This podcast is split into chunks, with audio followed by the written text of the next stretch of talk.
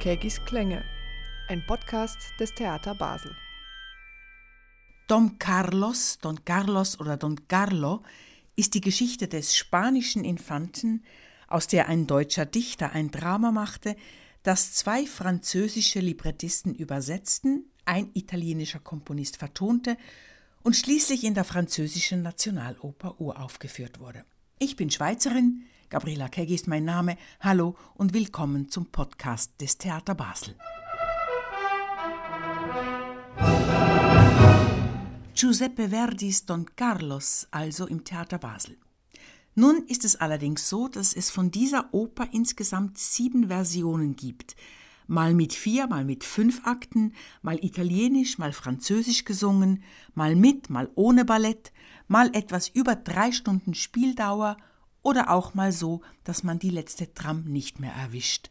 Alles in allem ist es eine rechte Leidensgeschichte und Verdi hat insgesamt 17 Jahre daran gearbeitet, gekürzt, gestrichen, umgestellt, verbessert und auch verschlechtert. Mit anderen Worten, die Basler Produktionsleitung des Don Carlos musste erst einmal ein paar grundsätzliche Entscheidungen treffen und sich dann für eine Version entscheiden. Hier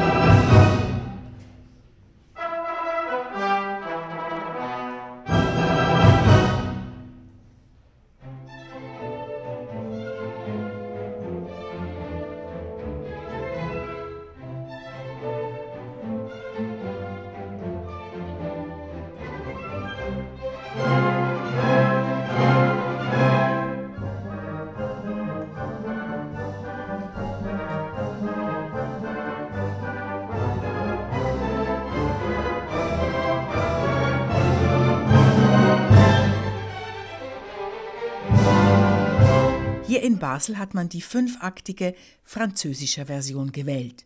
Und warum? Das erklärt uns der Dramaturg Roman Reger. Wir hier in Basel haben uns recht schnell eigentlich dafür entschieden, die französische Fassung zu machen. Einmal natürlich aufgrund der Grenznähe, aber natürlich in erster Linie inhaltlich, weil ich glaube, diese französische Fassung die kompletteste ist. Ähm, Im Gegensatz zu den Bearbeitungen, wo sehr viel gestrichen wurde, sehr viel rausgenommen wurde und auch so dramaturgisch so einige Fäden offen bleiben. Ich finde, in der französischen Fassung wird so dieses Gesamtwerk Don Carlos von Verdi am besten sicht- und spürbar. Un Français peut-il sans danger supporter cinq heures de musique? Überlebt ein Franzose überhaupt fünf Stunden Musik? Das hat sich der Schriftsteller Henri Rochefort nach der Uraufführung in Paris 1867 gefragt. Auch wenn der Dramaturg Roman Reger eben von der Originalfassung gesprochen hat, die man hier wählte, es wird nicht fünf Stunden dauern. Denn auch hier hat man ein paar größere und kleinere Striche gemacht, sodass man durchaus jetzt von einer Basler Fassung von Verdis Don Carlos sprechen kann. Die Länge ist nur eine von vielen Opulenzen dieses Werkes, wobei man sagen muss, dass das weniger mit Verdi als vielmehr mit der Maßlosigkeit der Pariser Opera zu tun hatte. Da wurde nicht gekleckert, da wurde richtig geklotzt mit historischen Themen, mit religiösen Themen, wofür man auch entsprechende Monumentalszenen brauchte in eben solchen Bühnenbildern und Kostümen. Nicht von ungefähr heißt dieses Genre Grand Opera. Eine Gattung übrigens, die nur am Théâtre Impérial de l'Opéra gespielt werden durfte. So hieß damals die heutige Opéra Nationale de Paris. Für Verdis Don Carlos gab es damals insgesamt 270 Proben bis zur Uraufführung. Das ist mehr als das Doppelte von heute. Auf jeden Fall muss ein Theater das alles mit einberechnen, wenn es sich für Don Carlos entscheidet und kommt auch dann noch ziemlich unter Strom. Oder Roman Reger. Ja, also das ist tatsächlich so, dass ähm, diese Oper eine große Kraftanstrengung ist für ein Haus. Das hat einmal mit diesen großen Chören zu tun, aber auch, dass es hier ein sehr, ähm, ja, ein Solistenensemble gibt, das man sehr gut besetzen muss, glaube ich. Es ist eine Oper, die sehr stark von Figuren und Sängertypen abhängt. Es gibt ja diese drei Baritöne bzw. Bässe, die man sehr genau auswählen muss nach Stimmfarbe, aber auch nach Charakter. Es gibt äh, eine unglaubliche Vielzahl auch von Ensembles innerhalb dieser Chorgruppen, die man besetzen muss. Also besetzungstechnisch ist es eine große Herausforderung einerseits. Es gibt auch eine große Bühnenmusik und man merkt natürlich diese ganze ähm, Leistungsfähigkeit, die die Pariser Oper im Jahr der Weltausstellung damals auch zeigen wollte. Das können wir natürlich äh, immer nur schwer imitieren und es gibt auch gar keinen Grund, das eins zu eins zu imitieren, aber man muss einen Weg finden, natürlich das alles zusammenzubringen. Also aber Sängerin, es euch ganz schön auf Trab, oder? Das ist so, ja. Also ich man könnte sagen, dass es doch in der Vorbereitung, insbesondere in der Planung, sehr aufwendig ist und gleichzeitig auch auf, der, auf den Proben natürlich organisatorisch ein riesen, riesen Aufwand ist. Aber gleichzeitig ist man auch beglückt und, und freut sich, wenn man diese ganze, diese, diese große Oper am Ende sieht.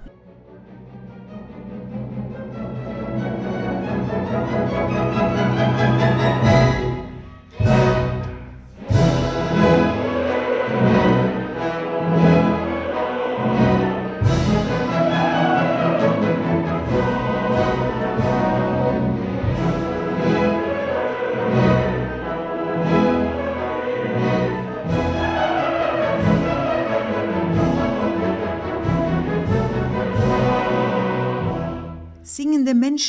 Volksaufläufe sind einerseits das Merkmal einer Grand Opera, auch in Don Carlos. Dafür hat Verdi eingängige Chöre komponiert. Aber andererseits, wie sonst in keiner seiner anderen Opern, gibt es zahlreiche Duette. Don Carlos ist voll mit Situationen, wo sich zwei Menschen etwas anvertrauen, gestehen oder im Piano zuflüstern. Wie passen denn diese kammerspielartigen Szenen in den grellen Scheinwerfer einer Grand Opera? Ist das nicht fast ein Widerspruch, Roman Reger? Ich glaube, dass Verdi geschafft hat, diesen Widerspruch aufzulösen, beziehungsweise in eine neue Form zu bringen. Ich glaube, bei Don Carlos, ähm, das, das ist ganz wunderbar zu sehen, denn in dieser Zeit merkt man diesen Einfluss dieser Grand Opera, gleichzeitig natürlich den Einfluss des Melodrama, also seiner auch teilweise intimen Kompositionen und Opern, die er davor geschrieben hat, also von Traviata, Rigoletto, und diese beiden unterschiedlichen Formen bringt er eigentlich übereinander. Also es gibt große Tableaus, Chortableaus, ähm, große öffentliche Szenen, ein auch politisches Werk, besonders in der Interpretation von Verdi.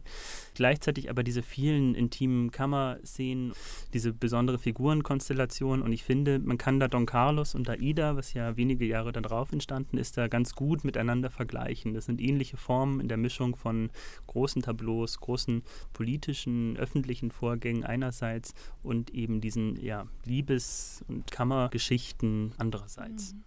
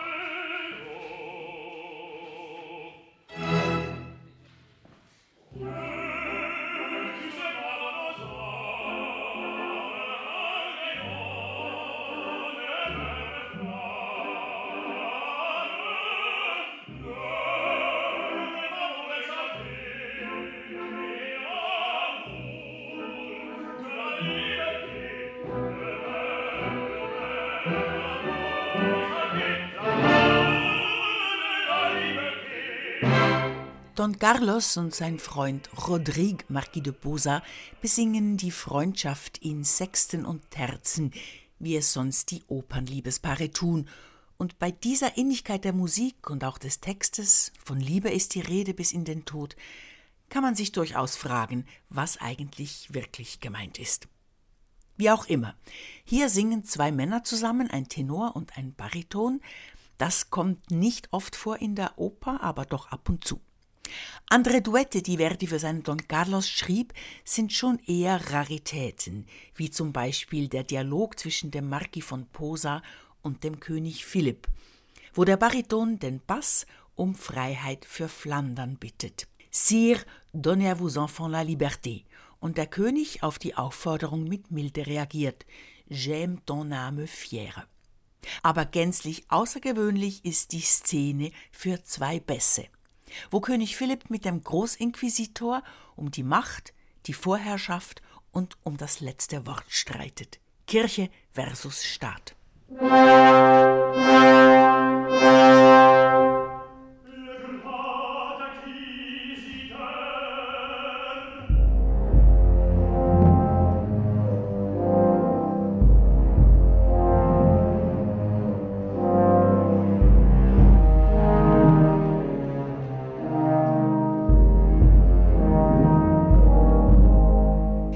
Mit diesem hinkenden, schlurfenden, aber treuenden Motiv kündet Verdi den Kirchenmann an. Ein Greis, blind, der von zwei Mönchen gestützt werden muss, so die Regieanweisung im Libretto.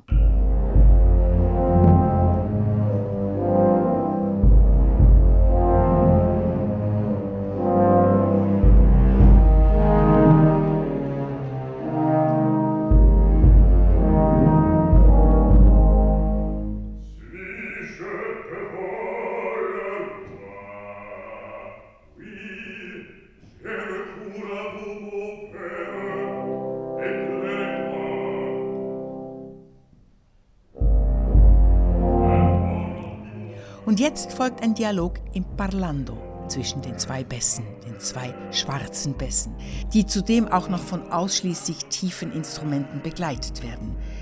Drei Fagotte, ein Kontrafagott, Posaunen, Celli, Kontrabässe, dazu Pauken und große Trommel. Eine düstere und unheimliche Szene. Nur in der Mitte rastet der Großinquisitor aus. Man wundert sich über die Leidenschaft, die plötzlich aus ihm herausbricht auch musikalisch.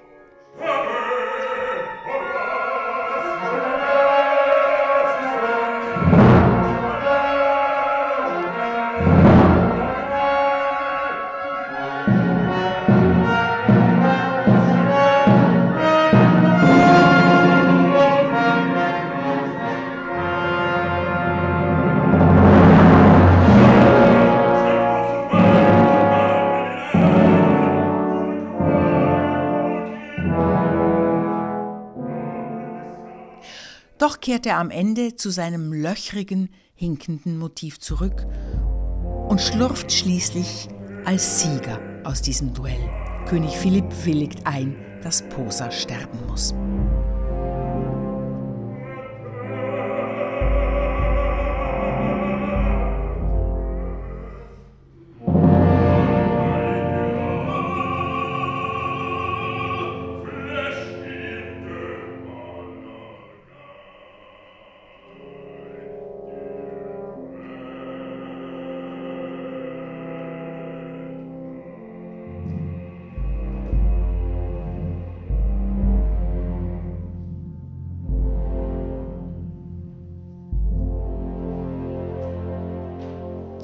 An den Kantinentisch im Theater Basel hat sich jetzt der Großinquisitor gesetzt, Watzken Gazarian.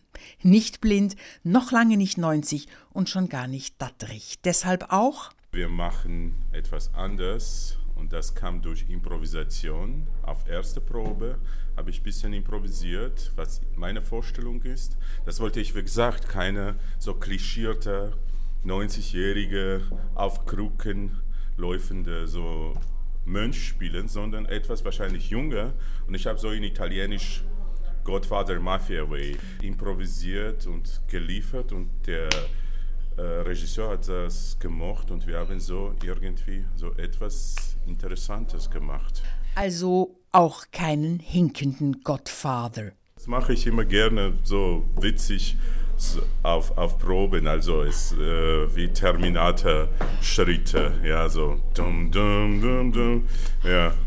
Das, ja, es ist natürlich, es äh, sofort zeigt, wer kommt doch, ne? Zu uns an den Kantinentisch hat sich jetzt auch der Bassist Nathan Burke gesetzt. Er singt den König Philipp und er mag diese Mafia-Idee seines Kollegen Watzken. The mafia idea is quite interesting too. At the end of the scene, I kiss the ring of the Inquisitor. Das war ja. auch Improvisation, ja. Und das hat wieder der Regisseur gemocht. Deswegen, es bleibt so weiter, ja. Und wer von Ihnen beiden hat die tiefere der tiefen Partien? Ich muss sagen, der Inquisitor ist deutlich tiefer. Ja. Aha. Es ist nicht leicht. Yeah, it's not an easy role. The Inquisitor is a tough, tough role. Nathan Burke fügt hinzu, dass Philipp zwar die größere Rolle ist und er mehr zu singen hat, aber einmal in diesen stimmlichen Anforderungen drin, ist es dann doch einfacher als beim Großinquisitor, der einmal auftritt, singt und wieder verschwindet. Bei der Uraufführung 1867 in Paris gab es offenbar Streit zwischen den zwei Bässen, weil der Großinquisitor unzufrieden war und gerne mehr zu singen gehabt hätte. Was Watzkin Gazarian auf die Idee bringt, von jenem Regisseur zu erzählen, der jüngst in einer Don Carlos-Inszenierung die beiden Rollen, Großinquisitor und König Philipp, von ein und demselben Sänger hat singen lassen. Diese Idee fand ich sehr toll, weil er hat gesagt, dass die ganzen der ganze Duett singt Philippe allein. Ja, als Inquisitor seine zweite Ego ist, alter Ego ist. Und das fand ich diese Idee toll, wenn du, ja, suis je de le roi, oui, je recouvre mon père, ja, ne, éclairez-moi, ja. Kann man die Magie, die von dieser Musik ausgeht, beschreiben? Nathan Burke versucht es. Musically, um, I, I find it quite fascinating how Verdi hat ja eigentlich für jede Szene eine neue Musiksprache erfunden, was ich faszinierend finde. Vor diesem Duett schreibt er die große Arie von Philipp mit schönen Linien und einem hinreißenden Cello-Solo und darauf völlig unerwartet folgt dieses dunkle, minimalistische Duett mit zwei Bassstimmen. Das ist schon stark. This ba-dum, ba-dum. it's minimalist but it's so layered it's just got so much uh, depth to it and then to have two two low voices singing a duet back and forth to each other it's uh, incredibly strong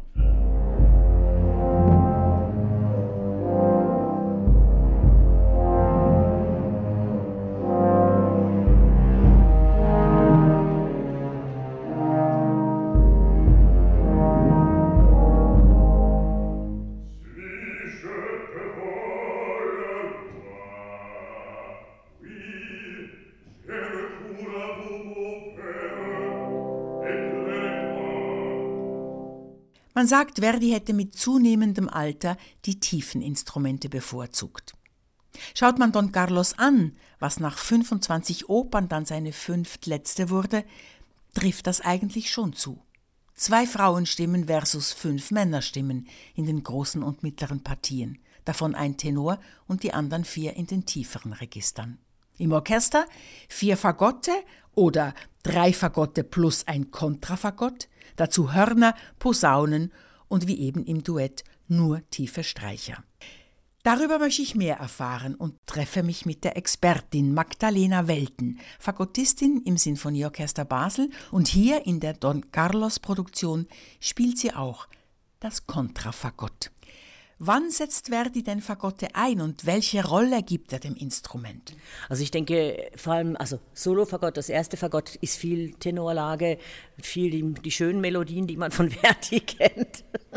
Und dann ähm, quasi dann im Ganzen viel, viel mit dem tiefen Blech oder so markante, tiefe Dinge, wenn es tragisch, traurig, ja, Trauermarsch und solche Dinge, die gehören dann zu den tiefen Fagotten dazu. Thank you.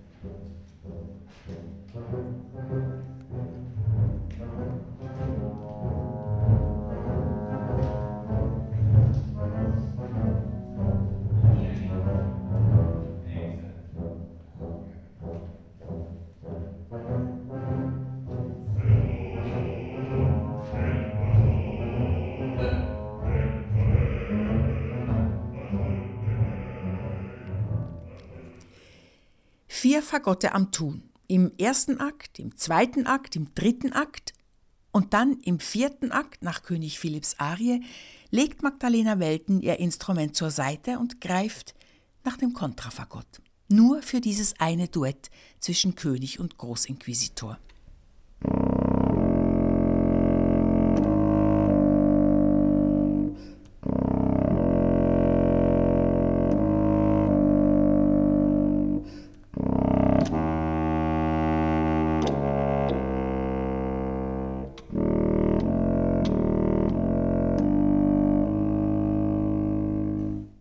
Allerdings ist es auch hier nicht so, dass, wenn dann endlich, einfach volle Kanne geblasen werden soll, wenn ich das mal etwas flapsig sagen darf. Sondern eben Misterioso Pianissimo, denke ich, bedrohlich. Also das ist, denke ich, die, die, die Färbung, die es dort hat, wenn es das eben aus der Tiefe, das Bedrohliche eigentlich, was es dort symbolisiert auch.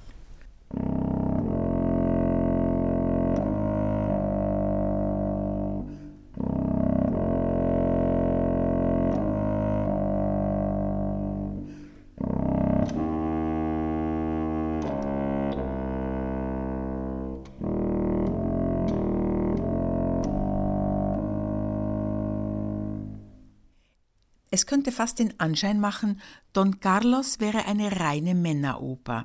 Stimmt aber nicht. Es gibt zwei tragende Frauenrollen. Eine von ihnen ist Elisabeth von Valois, die eigentlich dem spanischen Infanten Carlos versprochen war, ihn auch liebt, er sie auch, aber aus staatspolitischen Gründen den Vater, König Philipp, heiraten muss. Ihre Leidenschaft kann sie im Gegensatz zu Carlos unter Kontrolle halten, obschon sie durch und durch unglücklich ist so dass sie am Ende den Freuden der Welt entsagt. Die zweite Frau neben Elisabeth ist die Prinzessin Eboli. Eigentlich liebt sie Don Carlos, ist aber auch die Geliebte des Königs. Aus Eifersucht intrigiert sie gegen die Königin und als schließlich alles auffliegt, geht sie ins Kloster. Verdi, der ja ein Herz hat für Mezzosoprane, zeichnet hier eine junge, schöne, aber auch bemitleidenswerte Person, eine unglücklich Liebende, die aus Verzweiflung handelt, schließlich aber aus ehrlichem Herzen Reue zeigt. Eboli verfügt über eine große Palette von Gefühlen, neben ein paar guten eben auch ein paar unschöne, aber sie gehört zu jenen Figuren, die das Drama am Laufen halten. Sie ist also wichtig. Und deswegen habe ich die Sängerin der Eboli, Christina Stanek, zu mir an den Kantinentisch eingeladen. Die Eboli, Frau Stanek, in ihrer ganzen Ambivalenz. Wie wird die von Verdi musikalisch ausgestattet? Naja, das ist eine Mezzosopranpartie. Also es geht ständig äh, in die Tiefe als auch in die Höhe. Die ganze Partie hat, ähm, hat ständig einen sehr hohen Ambitus zu bieten. Und man muss ständig wechseln zwischen Brustregister und Kopf oder wie man es bezeichnen mag. Wobei auch da muss man vorsichtig sein, weil in der französischen Oper ist es eigentlich nicht so gerne gesehen, beziehungsweise man verwendet als Mezzo da eigentlich kaum die Bruststimme, was aber, finde ich, bei, bei einem französischen Verdi anders ist.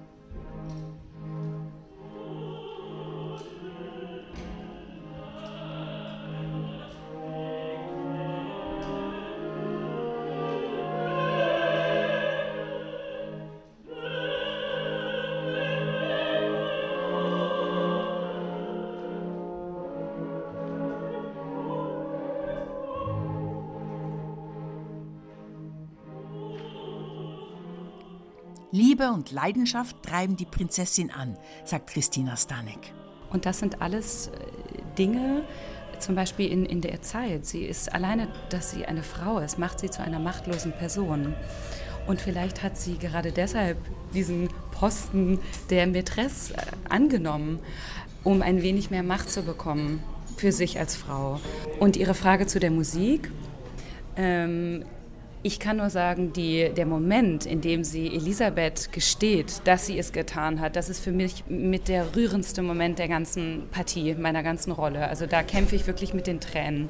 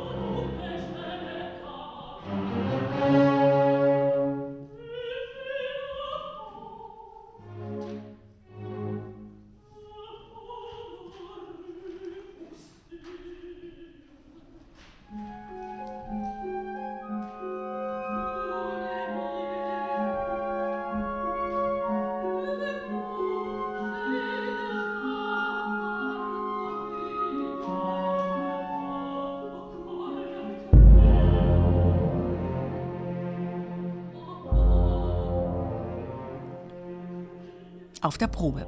Christina Stanek als Eboli, an ihrer Seite Yolanda Ajujanet als Elisabeth. Und das energische Seitenwenden und der gelegentliche Zuruf kamen vom Dirigenten Michele Spotti. Ihn treffe ich nach der schweißtreibenden Probe. Don Carlos Michele Spotti, das ist die Oper der Superlative. Lang wie sonst keine andere, mit extrem viel Personal auf der Bühne und vermutlich auch dahinter. Die düsterste von Verdis Opern, diejenige mit den tiefsten Instrumenten und mit den tiefsten Stimmen und vielleicht auch eine von denen, die den Dirigenten regelrecht auf einen Marathon schickt. Oui, absolument. Euh, je suis totalement d'accord.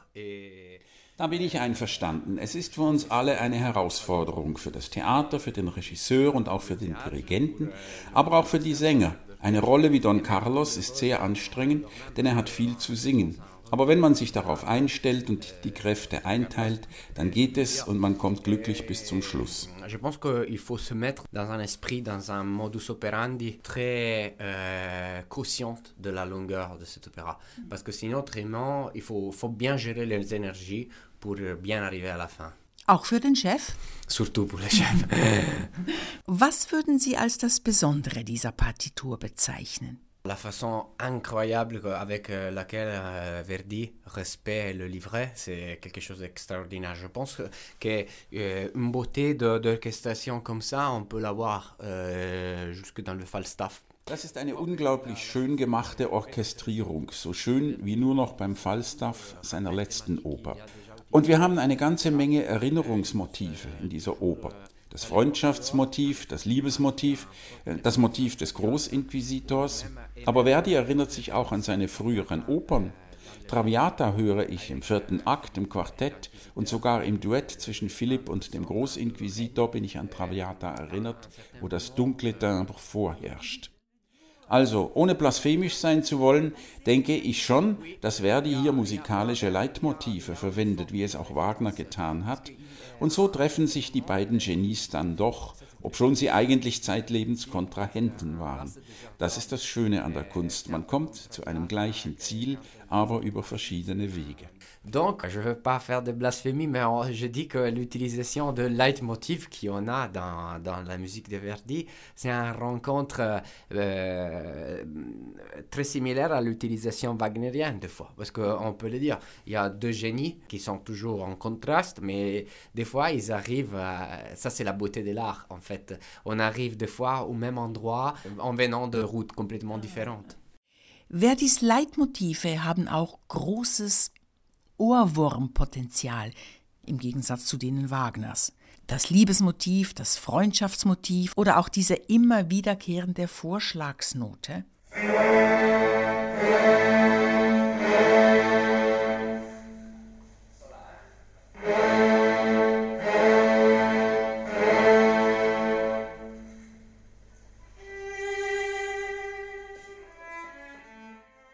Das sind wahre Ohrwürmer. Die klingen lange nach oder überfallen einen ganz plötzlich beim Zähneputzen oder sonst wo, wie es eben Ohrwürmer so tun. Und wie ist das bei Michele Spotti? Was hat sich bei ihm eingenistet und lässt ihn nicht mehr los? Der Dirigent ist so nett und singt seine Lieblingsohrwürmer zum Schluss. Der eine ist aus Philipps Arie, der andere singt der sterbende Posa. Mon préféré, c'est la phrase de Philippe quand, quand il dit Je dormirai dans mon manteau royal. Oh, aussi, anche, aussi ça, c'est un peu une souffrance pour moi, l'air de Posa, euh, dans la mort de, de Rodrigue. Il chante euh, Je Parce que ça m'a vient de chanter Io morro. Je suis né avec ce, ce thème. J'écoute ce thème depuis quand je suis petit et donc euh, le pouvoir diriger, c'est vraiment un honneur.